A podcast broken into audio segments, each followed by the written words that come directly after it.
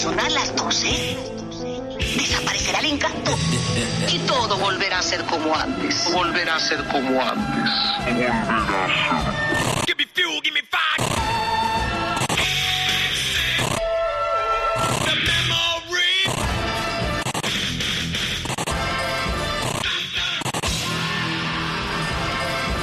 En Rock FM, Metallica, medianoche. Metallica a medianoche, una serie de programas en Rock FM a la hora bruja, a las 12 en punto, para anticipar la llegada de la banda de negro que nos tiene a todos impacientes. Recuerda que hay un concurso en el cual la finalidad última es ni más ni menos que asistas a un meet and greet en el cual estarán presentes todos y cada uno de los miembros de la banda. Esta noche me toca el, el hacer una especie de, de moviola, de echar la vista atrás y ver algunos momentos grandes en mi historia, eh, en mi relación con los, eh, con los chicos que están a punto de venir a tocar España de nuevo. Por ejemplo, me decía Jorge Vilella antes de comenzar este programa eh, hace unos minutos que cuándo fue la primera vez que yo escuché a Metallica. Yo había oído, había oído, perdón, hablar mucho, había leído muchos reportajes, muchas críticas, muchos comentarios en torno a la banda en la prensa rock estadounidense y también británica, pero no había escuchado nunca el disco. Que si estos, los discos de Metallica, que si esto es una locura, que si esto es una revolución, los ponían en, en lo más alto, pero yo no había escuchado la música de la banda y como comprenderás, tenía mucho, mucha excitación por por fin degustarlo, ¿no? Entonces me busqué mucho la vida y contacté con una compañía llamada Music for Nation, que es la que publicaba en Europa los discos de Metallica, pero no tenía distribución en España. Entonces, después de muchas cartas en inglés, después de mucho contacto, después de mucha historia, un día llegó a mi casa eh, un paquete, llegó el cartero con un paquete de, un paquete de discos. Y yo en aquellos tiempos hacía el programa por la noche, luego me iba de fiesta, total, que me acostaba muy tarde. Y cuando llegó el cartero, yo estaba durmiendo, me levanté de la cama, abrí el cartero, le firmé y, abrí el paquete, pues evidentemente con mucha, eh, mucha prisa, mucha emoción y mucha tensión. Y ahí estaban los primeros discos de Metallica. Y, y nada, vi que el paquete estaba, vi que estaban los discos y me volví a la cama porque, porque bueno, pues todavía no había dormido todo lo que quería. Mi hija en aquellos tiempos era, un- era una cría de meses que corroteaba por el pasillo de casa y cuando vio que yo dejaba abandonado ese paquete de discos, pensó que eran juguetes, vio tanto colorido, tanta historia y cuando yo me desperté estaba mi hija Luna haciendo rodar los discos de Metallica, los primeros discos que de Metallica llegaban a España, los que yo iba a estrenar aquella noche en la radio, los estaba haciendo rodar por el pasillo de mi casa. Ah, el, el susto, la agonía, eh, bueno, no sé qué sensación eh, tuve, pero lo cierto es que afortunadamente ninguno de aquellos mágicos trozos de discos, ninguno de aquellos trozos de plástico negro eh, sufrieron ningún deterioro. Pude escucharlos inmediatamente y lo mejor aún, pude llevarlos aquella noche a la radio para que por primera vez sonara en el éter español las primeras grabaciones de Metallica. Qué momento. Y lo primero que escuché, lo primero que llevé al plato en cuanto vi que los discos no estaban dañados fue este tema, el Whiplash.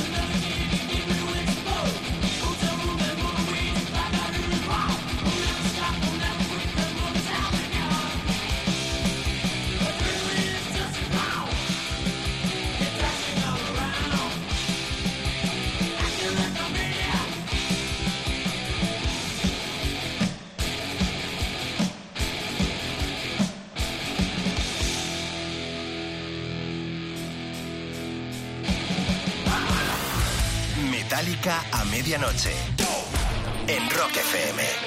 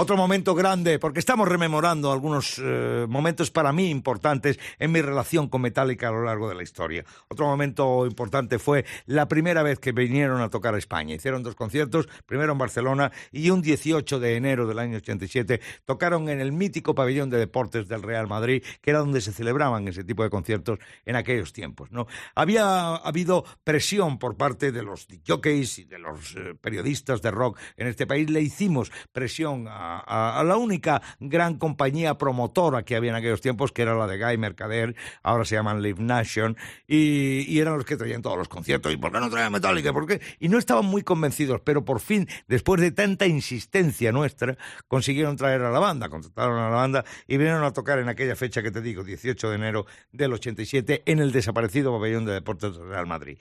Como se suele decir, la hostia fue importante, económicamente hablando, porque no consiguieron llenar ni la mitad del recinto. Tuvieron como teloneros a unos chicos que yo creo que también son californianos, los Metal Shark, que era una banda que a mí me gustaba mucho, pero en cualquier caso, entre los dos, sobre todo con el estrellato de Metallica para aquella noche, no, no, no se consiguió que aquello fuera un éxito económico, con lo cual imagínate qué vergüenza pasamos con respecto a los promotores. Fue la primera vez que tuve oportunidad de entrevistar a la banda. El grupo había venido aquí a tocar, eh, pues mes y medio, dos meses creo que no llegaba desde la triste muerte del accidente en Escandinavia que le costó la vida a su bajista Cliff Barton. Y se dice, yo eso no lo pude llegar a comprobar, eh, que la familia de Barton estuvo presente en aquel primer concierto madrileño de Metallica que, insisto, fue una catástrofe económica, pero que evidentemente generó una noche absolutamente emocionante porque fue el primer concierto concierto de Metallica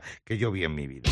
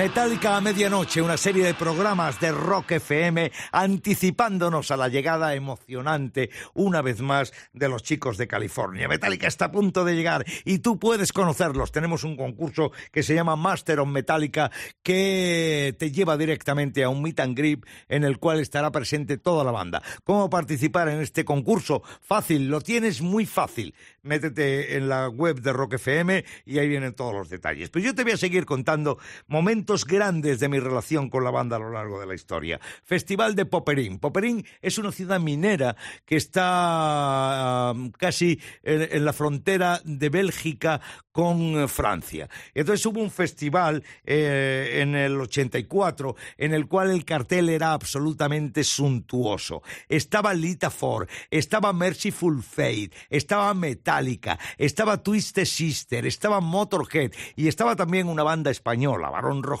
que en aquellos momentos era, era el gran estandarte del metal español en Europa y en el mundo. Yo acompañé al grupo madrileño, acompañé a Barón, fuimos una serie de periodistas y yo estuve presente, fui, fui de, de, aquella avanzadilla, eh, de aquel comando rock que se desplazó hasta el sur de, Bélgica para, para, el, para el concierto. Entonces, estábamos allí en la zona de camerinos, porque yo iba dentro de la expedición de, de, Barón Rojo, y estábamos en los camerinos y nos tenían totalmente desasistidos me parece que en la nevera no había nada más que agua, con lo cual estábamos locos por tomarnos un trago de verdad o al menos por tomarnos una cerveza. Y entonces yo, como, como soy un enreda, empecé a buscarme la vida por allí, por todas partes, y empecé a meter el cuezo en el camerino de Metallica. Y no olvidaré la carita de pena que yo le di poner al al tristemente desaparecido Cliff Barton cuando le dije una, one beer, please, one beer, please. Entonces el tipo se fue a la nevera, me trajo un par de cervezas y, claro, ya como le había cogido la medida, de vez en cuando aparecía yo con, con carita de dalmata triste, el Barton me veía y le robaba a sus propios compañeros de banda, les robaba cervezas para dársela a este pobrecito periodista español que no tenía nada que llevarse al gaznate. Es una anécdota que no olvidaré jamás que la recuerdo con una entrañabilidad grande que de alguna forma también a mí personalmente me realza la figura como se apiadó de mí el pobre Cliff Barton. Bueno, en aquel momento Metallica, en aquel festival, comenzaron el concierto con el Fight Fight with Fire que ahora va a sonar.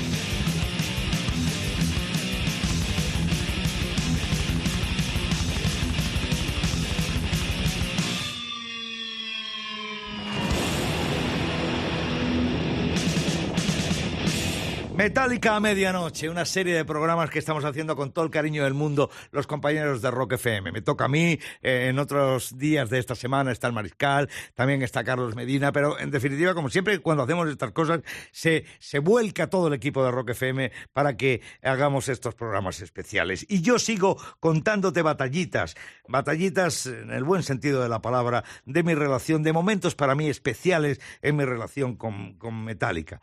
Entrevista la banda viene a promocionar, sitúate, la banda viene a promocionar el álbum, eh, el álbum negro y yo entrevisto a Jason Newsted, el bajista de la banda, que eh, eh, bueno, estaba ya integrado totalmente en el grupo, pero mm, bueno, digamos, era el, el, miembro más externo de la banda porque era el último en llegar, ¿no? Entonces yo le entrevisto y le pregunto que después de otra serie de cosas, después de otra serie de cuestiones en torno al disco, le pregunto que qué les gustaría alcanzar en la escena del rock, que qué cuál sería el momento más grande para ellos que están buscando y que están soñando. Y entonces Jackson, con una humildad absoluta, decía, mira, grupos como Led Zeppelin cambiaron la historia del rock, a nosotros nos gustaría algún día pues, que se nos considerara de esa manera. Yo creo que el deseo del que fuera bajista de la banda se ha cumplido sobradamente, porque Metallica no, no, no, no vamos a descubrir aquí ahora que ha sido una piedra angular, que ha sido una banda bisagra entre lo que existía en el metal anterior antes que ellos y lo que ellos trajeron, aportaron. Y entonces eh, creo que el sueño, o por lo menos el anhelo de Jason Newsted, está sobradamente eh, cumplido. Insisto que fue una entrevista que hicimos cuando la banda vino a Madrid, no recuerdo en qué hotel de, la ciudad de Madrid fue donde hice la entrevista, pero cuando vinieron a, promocionar el álbum negro, donde eh, se contenía este tema, el Blacknet.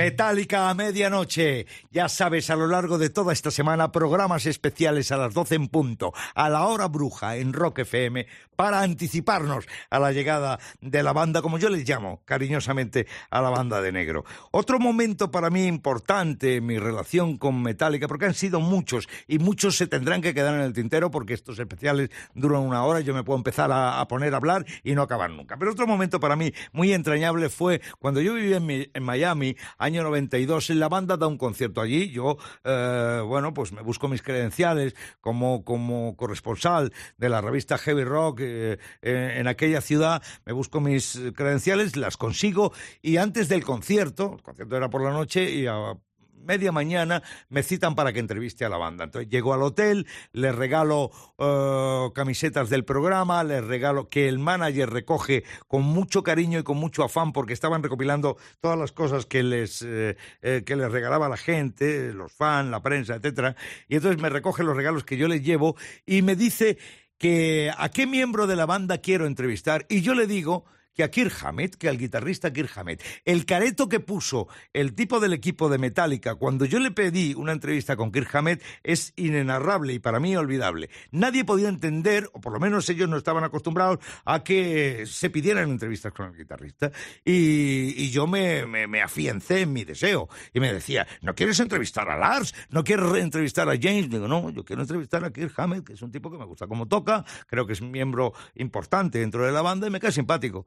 Y, esto mismo le debió ocurrir al propio guitarrista, que no entendía como un periodista venido de España pidiera una entrevista con él y no con los compañeros más sobresalientes de la banda. Lo cierto es que Hammett me recibió en, el, su suite del hotel, en un hotel que además eh, miraba hacia Europa, con muchos kilómetros de distancia, pero miraba hacia Europa, lo cual a mí me generaba una morriña importante. ¿no? Pero bueno, allí en la habitación del hotel había mucho, mucho orden, había restos de comida vegetariana, Kir es vegetariano desde hace mucho tiempo, y digamos, por, por, por no por solidaridad, sino por, eh, no sé cómo decir, por, por encontrarse con alguien de los suyos, creo que fue la primera vez que Kirk Hammett manifestó que tenía un cuarto de sangre latina porque su abuela era filipina. Y entonces, al encontrarse, digamos, por decirlo de alguna manera, muy entre comillas, con alguien de su propia raza, el tipo se puso muy entrañable y muy contento y fue la primera vez que tuvo, eh,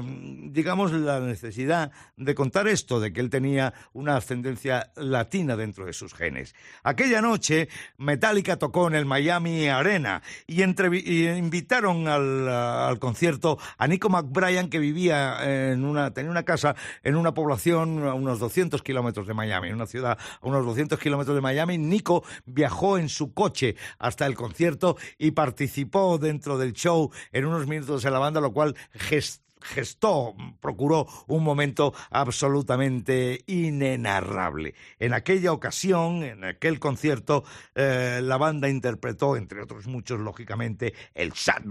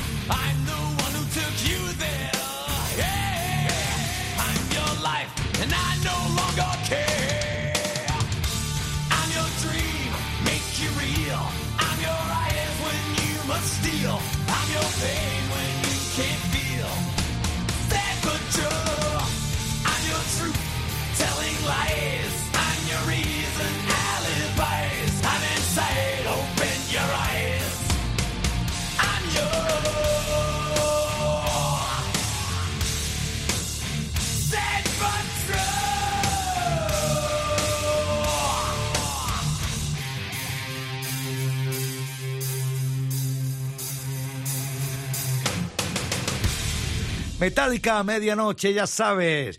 Un puñado de programas especiales esta semana avanzando la llegada de los chicos de negro que estarán aquí muy pronto. Recuerda también que hay un concurso, hay un concurso, hay un concurso que te puede volver loco. Asistir, estar presente en un meet and greet al cual eh, asistirán todos y cada uno de los, vamos, los cuatro Metallica estarán en ese meet and greet en el que tú también puedes estar. Te remito a la web de Rock FM para que te enteres de los detalles y veas eh, cómo se concursa. El concurso eh, se llama Master of Metallica y creo que es seductor. Bueno, algunas de las historietas más que te puedo contar de mi relación con Metallica a lo largo de los años es eh, en una ocasión eh, cuando eh, la banda eh, publicó un disco, publicó el, eh, el- el Reload y entonces eh, la compañía discográfica, el estreno y todo este tipo de, de- privilegios se le dio a una cadena de radio competencia de la que yo trabajaba, ¿no? Entonces eh, mis jefes se cabrearon muchísimo, yo metí mucha presión, mira estos capullos, le han dado el estreno a nosotros, no sé qué, no sé cuánto, y entonces la compañía discográfica para nivelar y que todos estuviéramos contentos, nos dijo, venga, hacer un concurso a lo grande con Metallica. Entonces me vinieron mi jefe y me dijeron, ¿qué hacemos? Y yo les dije, mira, vamos a hacer una cosa, vamos a hacer los conciertos en, la, en la península ibérica, o sea, que estaban programados para la gira, o sea, Madrid, San Sebastián, Barcelona y Lisboa, vamos a ir a esos conciertos y vamos a llevar a cinco oyentes venidos de los diferentes puntos cardinales del país. Un oyente gallego, un oyente catalán, un oyente del centro y un oyente de Andalucía. Y efectivamente, así lo hicimos, así lo hicimos. Y nos pusimos en gira, partimos de la ciudad de Madrid en un minibús bien equipado y además llevábamos un remolque eh, con equipo, porque en cada una de las ciudades donde tocaba Metallica no solamente asistíamos al concierto, sino que además hacíamos un programa in situ en aquella ciudad. Los programas los hacíamos en los sótanos de los hoteles, en las habitaciones de los hoteles. Recuerdo que venía Adolfo Valentín Gamuzas, que en aquellos tiempos era uno de tanto técnico y que ahora, eh, cuidadito con, eh, con, con- con Adolfo, eh, que ahora se llama Manolo, por cierto, y que ahora es uno de los jefecillos de la casa, ¿vale? Cuidadito, que, no veas cómo nosotros seguimos cobrando lo mismo, pero él ya tiene otro nivel.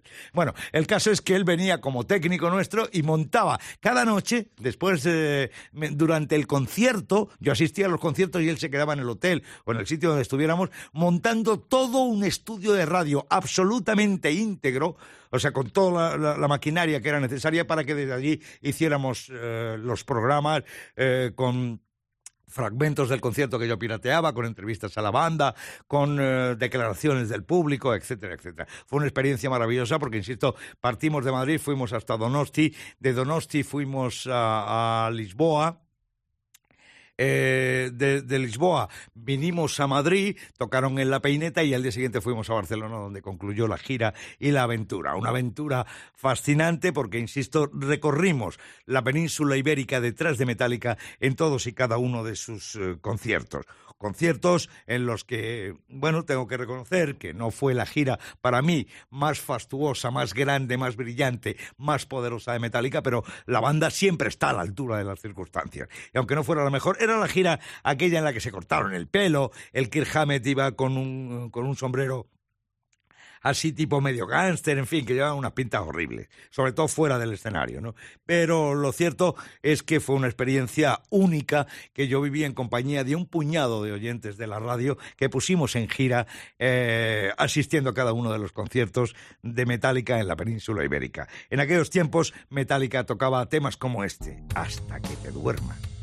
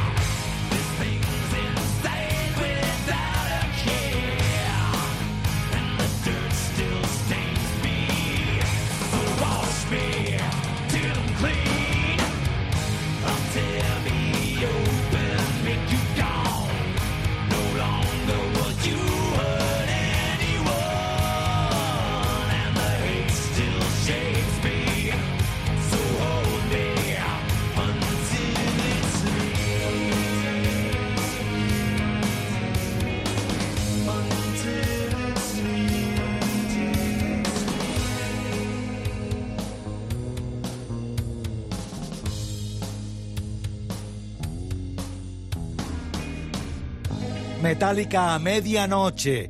Este puñado de programas especiales que estamos haciendo a lo largo de toda la semana para celebrar que la banda de negro, como yo cariñosamente le llamo, una vez va a descargar en escenarios españoles. Conciertos cercanos. Buenas noches, descansa. Venga, hasta entonces. Metálica a medianoche. En Rock FM.